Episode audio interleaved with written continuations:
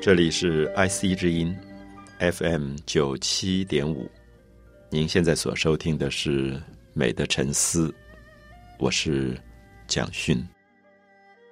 我们在关于中国文学的系列里谈到了明朝，我们也特别强调，一进入元末明初，跟大众、跟平民有关的文学逐渐的兴盛了起来，特别是一直到今天。还具有相当大影响力的，像《三国演义》《水浒传》，都产生在元末明初。那么到了明代中期，我们看到吴承恩的《西游记》，更是家喻户晓的一部名作。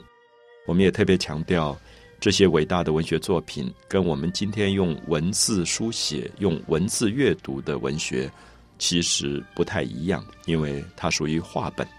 所谓的话本，也就是经由明朝类似今天广播电台这样的一个语言媒体的传播方式，由说书的人说给大家听的故事。所以很多人说，中国的白话文学产生于五四运动，胡适之提倡。呃，可能只是说胡适提倡了白话文学，并不能说文学在白话文学的系统一定要到这么晚才产生，因为事实上我们看到。在宋代就有所谓的比较平话这一类的东西出来，那么到了元代，经由戏剧跟小说，大众的口语已经直接影响到文学作品。所以这里当然说明一个很明显的事情，就是由知识分子、社会的上层读书人所控制的文字这个东西，它的影响力慢慢要衰退了。可是，在过去我们看到一个社会里面，只有百分之二的人。识字，百分之九十八是文盲，而这百分之九十八的人必须听命令于这百分之二的人。所以在唐诗宋词的世界当中，伟大的文学家，他们虽然吸收民间的文学，可是事实上，他们创作的所谓的古文啊，类似像韩愈写的文章，老百姓事实上是读不懂的，因为他根本没有识字的能力。所以我们才特别强调到宋元以后，从民间起来的一种口语。白话，它的文学上的影响力，呃，我希望呢，我们能够讲得更清楚。所谓的口语跟白话，意思是说我手中书写的文字，就是我口中讲的文字，或者我手中所写的文字，就是我口中所讲的语言。文字跟语言之间越拉越近。可是过去有所谓的文言文，文言文是说它只能适合视觉的阅读。如果你去念出来的时候，其实你不太容易懂它的意思啊。比如说，呃，韩愈写的诗说：“师者，传道授业解惑也。”那如果我们没有阅读到这个文字，事实上很难知道是哪几个字，因为它太过文雅啊，太过文雅。所以我们比较强调，大家对于我们的口语文学、白话文学的起源，的的确确是跟小说的流行有非常大的关系。我相信一般朋友今天。呃，如果你有兴趣拿一本《西游记》念给你的孩子听，我相信他还是听得津津有味。所以，这个事实上是因为这个小说的确当年是说给大家听的，最后才记录下来的东西。所以，我们会感觉到里面的文字非常的活泼，语言也非常活泼。尤其像猪八戒或孙悟空这些角色，因为他很贴近民间的个性，所以他讲话的时候永远不会咬文嚼字。比如说，你读到唐僧的部分，他可能还比较文绉绉一点；可是，一到孙悟空的语言，呃，他常常就是老孙如何如何，你就觉得根本是民间的老百姓在讲话。所以，一般的人一听到以后，就有一种亲切感。所以，我想我们特别要注意到，所谓的大众文学，所谓的平民文学，的的确确要从老百姓的生活里面出发，这个语言才能够有魅力。才能够活泼，所以我们特别强调明代的几部重要的小说，呃，也包括大家比较少接触的一本《金瓶梅》。那《金瓶梅》之所以少接触的原因，是因为它牵涉到太多性的描绘。那么，在一个深受儒家道德影响的社会里，我们会发现，一直到今天，华人的社会当中，性还是一个最大的忌讳，对于肉体。对于欲望，对于感官，对于性，大家都不太愿意去谈。可是，我想大家都了解到，不谈并不表示不存在。一个社会里面可能充斥着各种欲望的性的刺激，满眼看过去，包括牛肉厂，包括槟榔西施摊，其实里面有很多的欲望跟性的元素。可是，也许上层的文化假装视而不见，不太愿意去碰触这个问题。所以从这个角度，我们也特别提到《金瓶梅》这部小说其实是有意义的，因为《金瓶梅》特别塑造了西门庆这样的一个商人啊。我们特别强调他的身份，一个从商业爆发出来的商人，他在感官欲望上的刺激，他不断的在性里面追求各种的发泄，甚至把性原来可能跟儒家道德认为是生殖的一个。重大的意义，把它脱离开来。我们读《金瓶梅》的时候，我们甚至讶异西门庆、潘金莲这些男女之间玩的性的游戏，里面有很多的道具，里面有很多的技巧去玩这个性，怎么去刺激这个感官。那么这里面当然说明了明代由于它的商业发达起来以后，社会多了一个属于商人的阶层。那这个商人阶层，如果他不往比较高的文化的追求去发展，不去追求感觉的美的升华，他就容易陷溺在、沉沦在感官的发泄当中。我觉得今天读《金瓶梅》还有很深的感触，是因为我常常在思考我自己所处的社会是不是一个商业高度发展的社会，而这个商业高度发展的社会，我们社会的商人阶层是不是能够把感觉提高到美的层次，而不是沉沦。升华跟沉沦是不同的。我们每个人都有感官，性的欲望其实也是天生的，不可能没有。可是这个欲望可以升高，可以升华成比较美的表现。可是如果它堕落、沉沦到比较皮肉上的刺激、感官上的刺激，到最后可能连玩的人自己都不快乐、也不开心。所以《金瓶梅》其实阅读起来最大的感触是。最后会觉得这一部小说让你觉得这些人玩性真的玩到过头了，最后连自己的身体、连自己的心性上的美一起败坏掉。所以我觉得它是一本，我应该怎么说？我说《金瓶梅》是一本道德的书，可能跟很多人的看法很不一样。很多人认为《金瓶梅》描写太多性，可能会认为它是一本不道德的书。相反，我认为它是一本道德的书，因为。它真实的描写了欲望泛滥以后人的一种畸形跟变态的经验，而这个其实是文学很大的功能。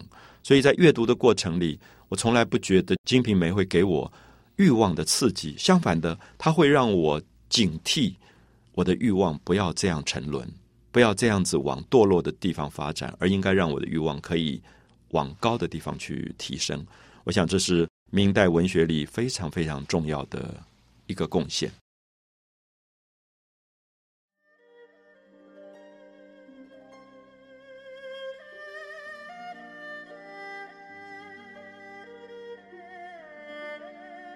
我们提到了明朝，其实对这个朝代里的文学、戏剧、美充满了矛盾。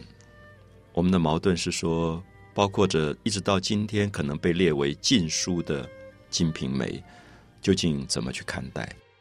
我想，明代的矛盾在于主流的文化价值里是儒家文化达到最高峰的时代，控制人的感官，非礼勿言，非礼勿听，非礼勿动，到了最保守、最严重的状况。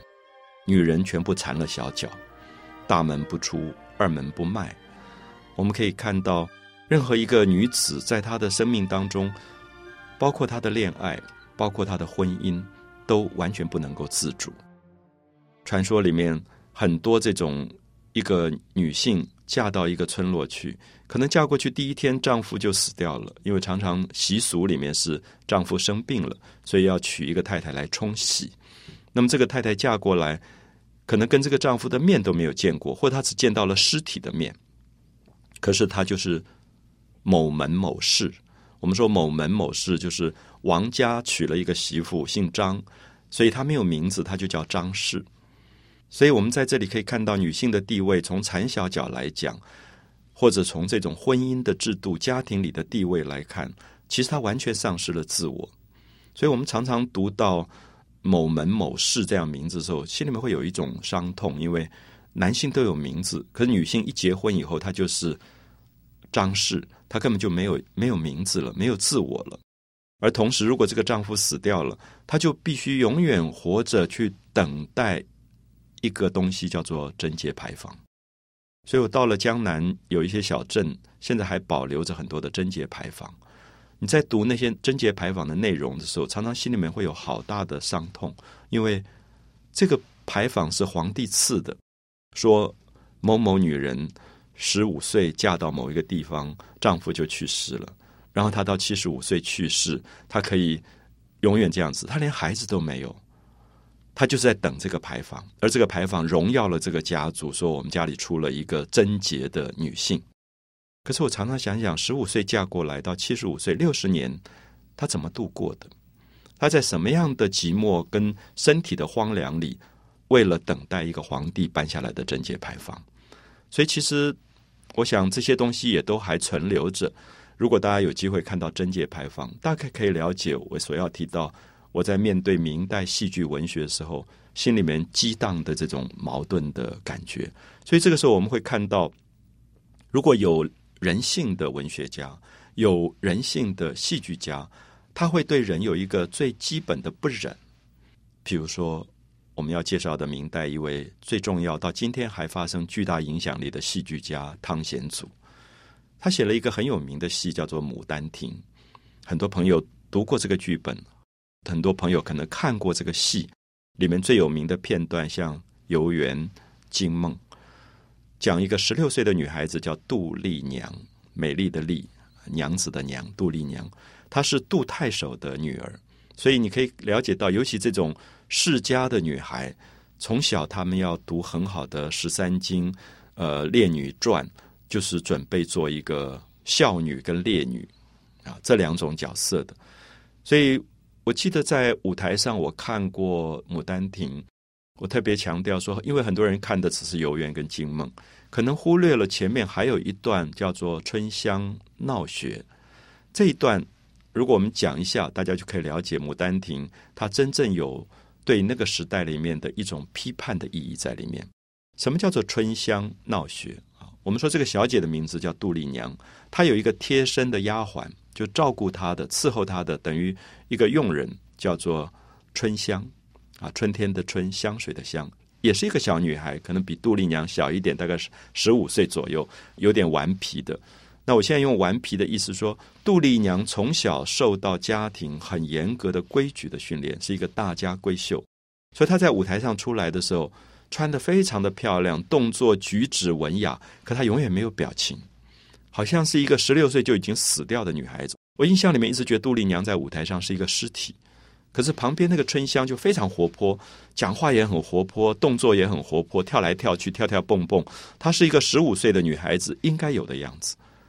我想提醒大家，十五岁的女孩就是我们今天读国中的年纪。她当然是喜欢唱歌的，喜欢跳舞的，喜欢穿漂亮衣服的。然后看到春天来，百花盛放，她就很兴奋的那样的女孩子。然后这一场戏叫做《春香闹学》，因为。杜丽娘是大家闺秀，所以家里请了一个家庭老师。因为女孩子不能出去读书，好，我们已经了解到当时的社会里面有所谓的学堂，可这个学堂全部是男孩子在读的，女孩子不能去读书。可是大户人家、有钱人家就可以请一个老师到家里面专门教这个杜丽娘读书。那用我们今天的语言来讲，就叫做家教。这个家教的名字叫做陈最良啊，尔东陈。最后的最善良的良，陈最良。我们当然知道，汤显祖在这里对名字也有一点点的讽刺，就是他是人世间最好的人，最善良的人，陈最良。我们知道，大概古代读书人其实不多，读书人的目的是十年寒窗一举成名，那么就可以去做官了。可是什么人会去做家教呢？就是考试老考不取的那些人。读了一辈子书，然后老是考不取试，没有办法去做官。所以虽然可能学问很大，书读得很好，可是有一点酸酸的，个性上有一点委屈的，觉得自己怀才不遇的。那这种人，我们常常给他一个名字，叫做老东烘。啊，东烘，大家大概可以感觉到，就是有一点迂腐，然后对人事经验不够丰富，然后常常会讲很多道德教条的这种人啊，老东烘或者老学究。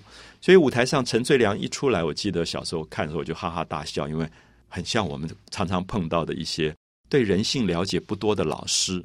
我这样讲，并不是说他们不好，他们不是坏人，可是他们就是对人性太不了解。所以他面前面对着一个十六岁的杜丽娘这个女孩子，他完全不了解这个女孩子心里面有多少的少女的幻想或者梦想。所以他就在那边拿了一本《诗经》念给这个小女孩听，说：“关关雎鸠，在河之洲。”好，我们知道《诗经》原来是一个民间的歌谣，是在讲春天来的时候，鸟会有一种叫的声音，关关。这种叫的声音，然后这个叫的声音当然是为了求偶。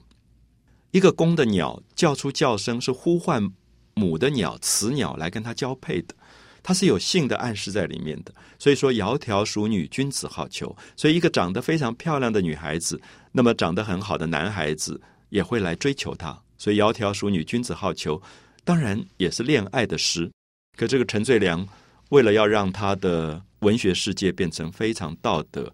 他不敢解释那个内容，他就说这首诗是让所有的女孩子听到以后要遵守贞洁。我们可以看到，把一个很健康的民谣完全扭曲了。所以在这场戏当中，我们就看到作者用了一个老学究教十六岁的少女读书的状况里面，看到春香一直在闹他，因为春香觉得简直烦死了。所以有时候我们会发现，今天如果在学校教育里面，一个老师。不懂人性，不懂小孩子的青春期是什么东西，然后他把所有的教育变成教条。有时候凭良心讲，我觉得小孩子要闹你也管不住了，因为那个闹是说他觉得受不了这些死板板的教条，因为他觉得真正的教育不是死板的教条，应该是关心人性的。所以我们等一下会再跟大家谈一谈春香怎么闹学，而最后。杜丽娘怎么样被引发出一个觉悟？她要去游园，而在游园里，她怎么进梦的过程？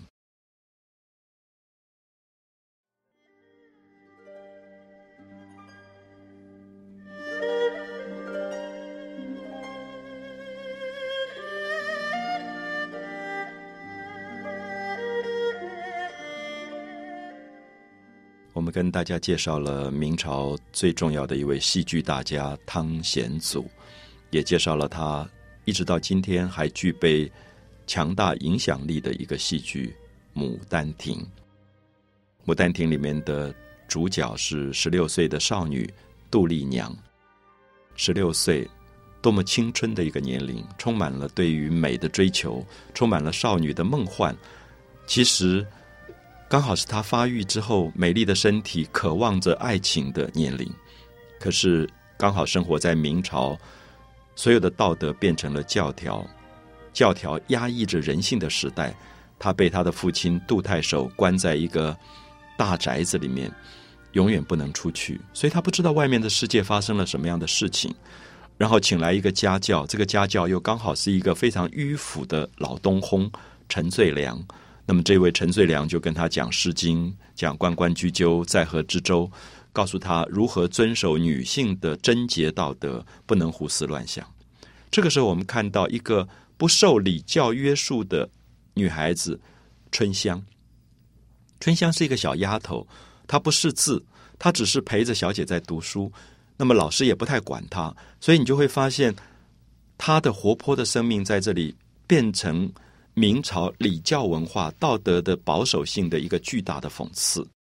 看这场戏的时候，最快乐就是那个春香忽然就跳起来说：“老师，我要上厕所，这样要我要出宫啊。”那“出宫”现在这个字我们用的比较少，我们现在可能就说要上厕所了。可是我们就笑起来，因为我们做学生时候顽皮的时候，都曾经觉得：“哎呀，那个老师讲课实在讲的太无聊了，就很想溜出去，假借一些借口跟理由跑出去。”那春香就说要上厕所，因为他们当时。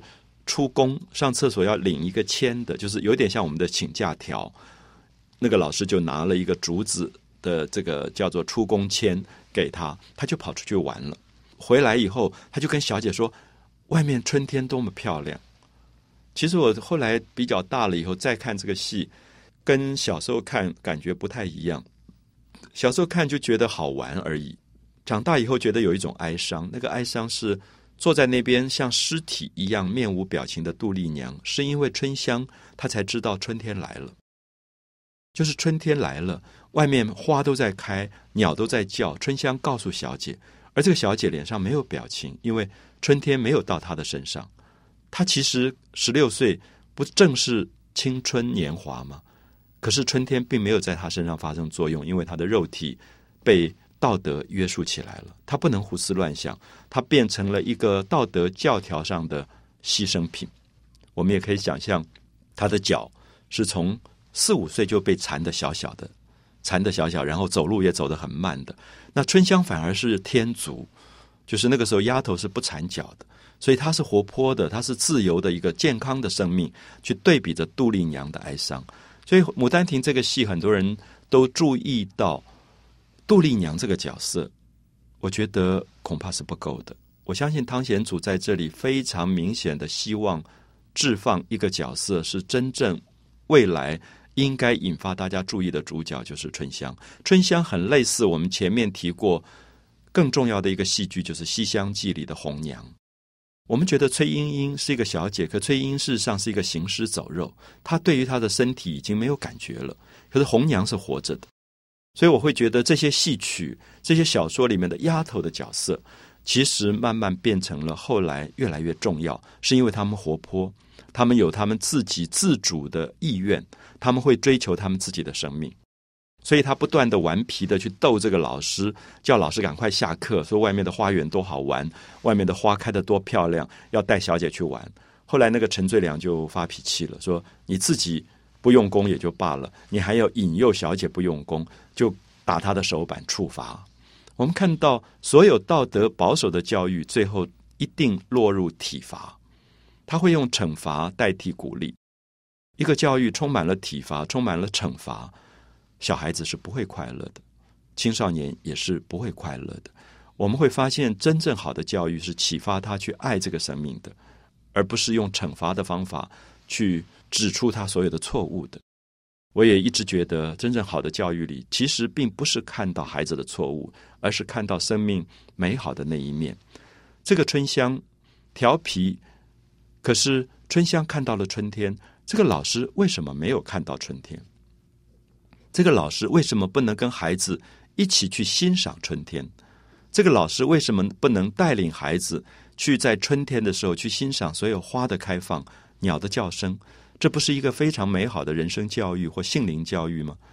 好，所以其实我自己在看《春香闹学》这出戏的时候，一直到现在，在我心里面都有很多这些问号。因为很长的一段时间，我也在学校里教书，我会问我自己：我面对的这些二十岁上下的孩子，他们生命里充满美的渴望，我能不能给他们？还是说，他们明明充满了美的渴望？我却每天跟他讲社会的肮脏的现实，讲人生的痛苦，讲不要有梦想，应该注意到现实。可是年轻的时候本来就是怀抱着梦想的，所以我想《春香闹学》这个戏，很明显的，我们看到最后春香被惩罚了，春香挨打了，最后哭哭啼啼，然后这个老师被气走了。那么这个时候，我们看到一个行尸走肉、面无表情的杜丽娘忽然醒过来了。然后问春香说：“春香，你说春天来了，你说外面有一个大花园，花园在哪里？你要不要带我去看？”这是游园的开始，他要去游玩花园。春香刚开始有一点生气，说：“刚才老师打我，你都不阻止，你去读书好了，你干嘛去看花园？”那么意思说，你就去故意做你虚伪的小姐好了。那花园是我们丫头去玩的，是我们。追求美的人去玩的，你不必去，你就去做你的尸首好了，你就扮演一个尸体的角色。杜丽娘后来哀伤的要求他说：“春香带我去看那个花园。”那春香当然不忍，觉得这么美的花园，十六岁的少女是应该去看的。所以游园事实上是一个非常象征的戏，就是帮助杜丽娘打开一个花园的世界。那我希望今天重新读《牡丹亭》的朋友，重新看《牡丹亭》的朋友。真正应该关心的是说，我们如果在十五岁、十六岁，我们曾经去过一个美丽的花园吗？曾经走进一个心灵的花园，有过心灵的梦想吗？或者说，如果你今天是一个老师，你是一个为人父母的长辈，那你的孩子、你的学生，他们今天十五岁或十六岁，有没有给他们一个心灵花园的可能？还是说，他们也被考试、被所有死板的教条压得喘不过气，根本没有办法活出他的青春？所以我其实不希望《牡丹亭》变成一个被夸张成非常优雅、古典的文学作品或戏剧作品。我觉得《牡丹亭》是针对儒家的文化、虚伪的道德做最严厉批判的一个戏剧。那很可惜，它很可能被一些学究弄成越来越越臣服了，而看不到它真正美好的这个部分。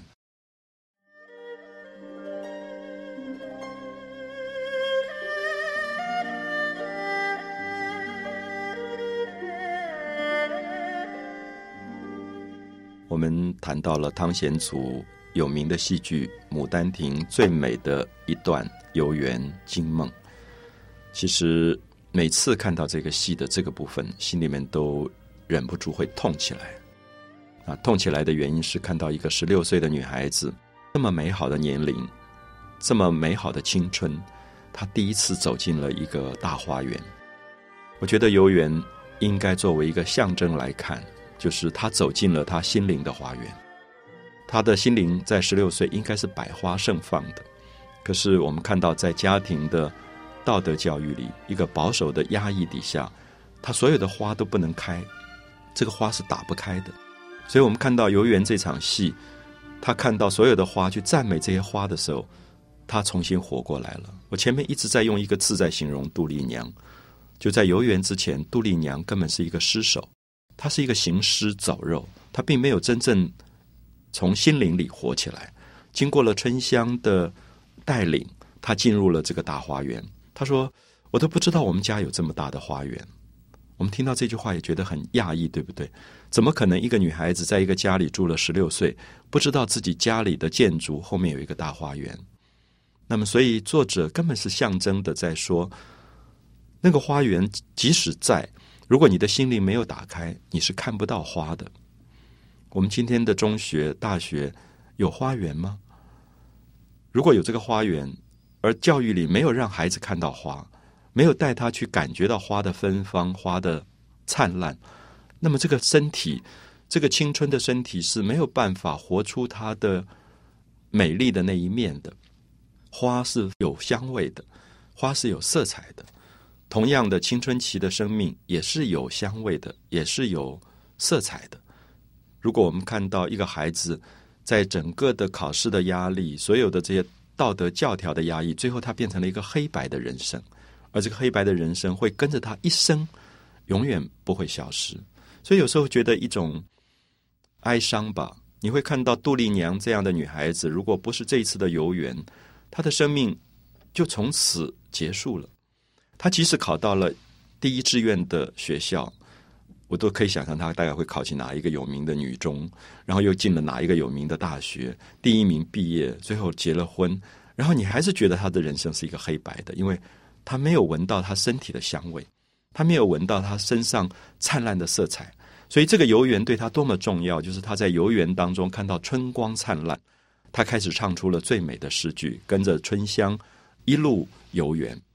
那么，所以游园本身，我一直把它当一个象征的戏剧来看。就是这一段是杜丽娘十六岁的少女走进了她生命的花园，打开了她生命的花园，然后她走累了。她走累了以后，她有一种惋惜。她说：“画廊新粉半零星，怎么这个花园这么美，春天这么美，可是好像没有人来照顾它，所以有一点斑驳了。”油漆也斑驳了，到处好像都飞着蛛蜘蛛网。那么这个时候，我们会感觉到我们的心灵的花园，如果你不去照顾它，你不去整理它，它会变成荒芜的原地。我其实一直看游园的时候，每次看的时候，心里面都痛的原因是，我觉得我们的教育里有多少青少年，尤其是少女，因为女性的世界又特别被压抑了，她是多么早，她的花园就被荒芜了。没有去培养出一朵一朵灿烂的花朵，所以最后在这个花园当中，因为走累了以后想要休息片刻的杜丽娘，就爬在一个亭子的石桌上睡着了。下面一场戏就是有名的惊梦。我们知道杜丽娘做了一个梦。我记得我第一次看的时候，我自己那个时候是一个青少年。舞台上，杜丽娘睡着，就退到了舞台后面，然后出来了一个老先生。他一开口讲话，我才知道原来他是梦神。他用梦来引带杜丽娘进入一个梦境。他说：“我是这个花园的梦神。”那杜丽娘跟另外一个男孩子叫柳梦梅，有三生石上的缘分。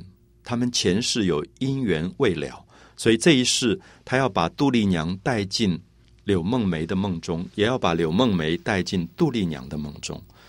我看到这一段时候，我想我们今天都可以了解到，完全像心理学的现代分析，就是我们知道青少年会做一个梦叫做春梦的。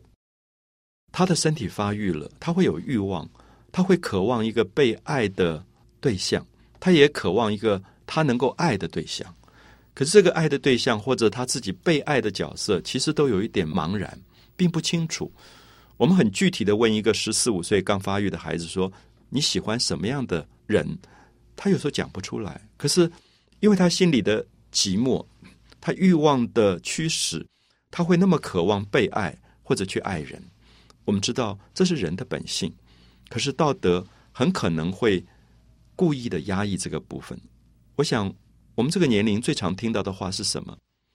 我在中学的时候，十四五岁，身体刚刚发育，那种我觉得身体里面像有一个火山要爆发一样，随时被欲望在折磨，其实很苦。可大人永远跟你说，不要胡思乱想哦，好好读书哦，明天要考试了。可是你知道没有用的，因为。身体里面的欲望这么强烈，那事实上那个时候，如果去打一个篮球、游游泳，哦，或者我躲在棉被里读《红楼梦》，我觉得有一部分被升华了。可事实上也不可能解决所有的问题。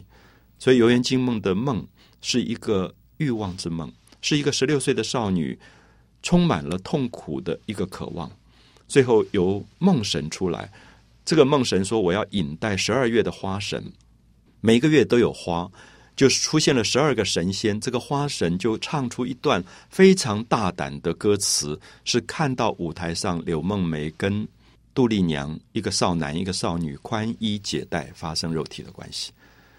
舞台上并没有杜丽娘跟柳梦梅，是十二个月的花神看到的，文字非常的大胆。如果大家有兴趣把这个剧本找出来，你可以看到，可能比我们今天描绘肉体性的文字还要大胆。可是这个大胆里面，最后说他们二人贪欢太甚，用花片要惊醒他们，就把花丢出去，然后十二个月花神走了，杜丽娘跟柳梦梅重新醒过来。杜丽娘忽然发现，刚才那么美好的一个片段原来是梦，所以他忽然落到一个巨大的虚无跟痛苦当中，决定他要用一生的时间去寻找梦里的这个人，这个男子。所以这个故事当然有让人心痛的部分。我们知道杜丽娘后来是死而复生，她用死亡的方法重新引来了柳梦梅，重新能够活过来。所以明朝的礼教压抑人到这样的程度，要用这么悲痛的方法使人死而复生。他相信一个情之所至，因为你有深情，你死去都可以复生。这一世没有完成的情感。在我们不可知的人生里，还会再见面，还会再完成。所以这很显然是讲给当时明朝受到礼教压抑的人听的。所以也许大家知道，这个戏剧在明朝影响力多么大。很多女孩子看了这个戏以后，竟然仿照杜丽娘自杀，因为他们相信死后会有比活着更好的爱情，因为活着根本没有爱情可言。他们见不到任何一个他爱的人，他只是等待有一天被爸爸妈妈嫁出去，去面对一个他从来没有见过的男人。那么这个时候，我们知道《牡丹亭》的《游园惊梦》有多么大的时代的意义，甚至是不是到今天它还有时代的意义，可能更是我们值得思考的严重问题了。美的沉思，我是蒋勋。